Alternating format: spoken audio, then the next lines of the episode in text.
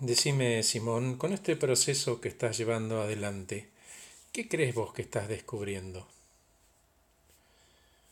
Y mm, me contestó que no es la realidad lo que me transforma, sino cómo yo elijo ver el mundo es lo que transforma mi realidad.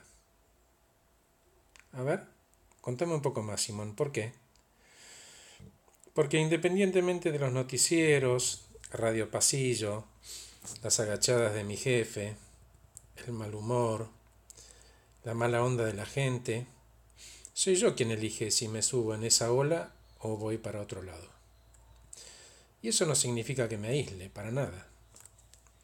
Es cuidar que, como vos decís, nadie entre en mi cabeza con los zapatos sucios.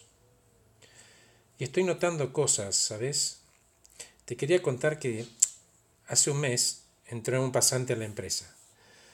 Cuando entró, mira, no cabía en su camisa de la alegría, todo era perfecto, todo lo asombraba, trabajó con mucho entusiasmo.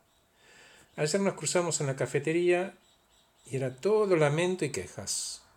Se dejó llevar y se dejó chupar por el resto. ¿Y qué hiciste vos, Simón? le pregunté. Y yo le, le pregunté qué necesitaba para sentirse contento en este trabajo. Y se quedó mirándome y pegó media vuelta y se fue, ni me contestó. Y le digo, Che, Simón, ¿y qué crees vos que necesitas para ser feliz en este proceso tuyo que empezaste? Y me contestó después de un ratito, todo arrancó por entender que me conviene asumir a la presión externa como un desafío y no como una amenaza. Me sirvió entender que me conviene salir del enojo como hábito. Eso me costó un huevo, ¿eh? pero va queriendo.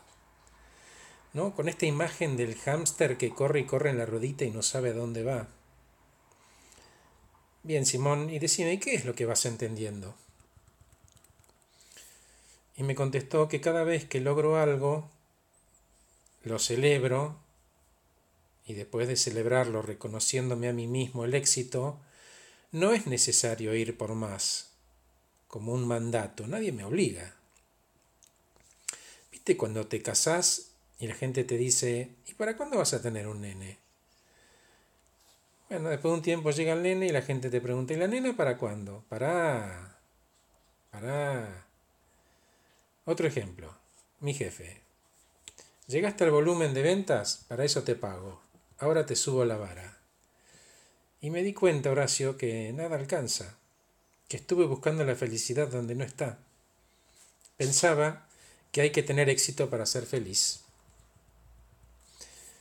Te entiendo, Simón, y habiendo entendido esto, ¿qué crees vos que te conviene hacer o dejar de hacer? Y mm, me contestó que si siembro cosas positivas en mi cabeza, mi mente funciona mejor que cuando estoy negativo estresado o me dejo llevar por la ola de mala onda. Cuando estoy positivo es como que estoy despierto, alerta, trabajo más rápido, sonrío, me vinculo mejor, le mando un WhatsApp a mi amor y le digo que la quiero. Le contesté, decime Simón, contame alguna cosa que te pasó ayer que, que, haya sido muy buena, algo bueno que te pasó ayer. Y me dice, ¿personal? No sé, lo, que, lo primero que te venga a la mente. Entonces miró para arriba, se le iluminaron los ojos y me dijo, Laurita comenzó a gatear. Y me emocioné porque entendí que por ese lado pasa la vida, oración. Qué bueno, Simón, lo que me contás. Mira, si arrancás todas tus mañanas, entendiendo lo bueno que pasó ayer. Lo reconoces y lo agradeces. Estás seteando tu mente por el camino positivo. Todo remite a un cambio de comportamiento, y eso te lleva a un cambio de hábito, y eso finalmente a una forma de vida.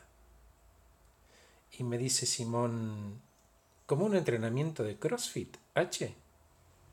Y le contesté, algo por el estilo, Simón, algo por el estilo. Soy Horacio Velotti, acompaño personas eficientes, eficaces y felices. Gracias por escuchar este podcast titulado Simón el Positivo.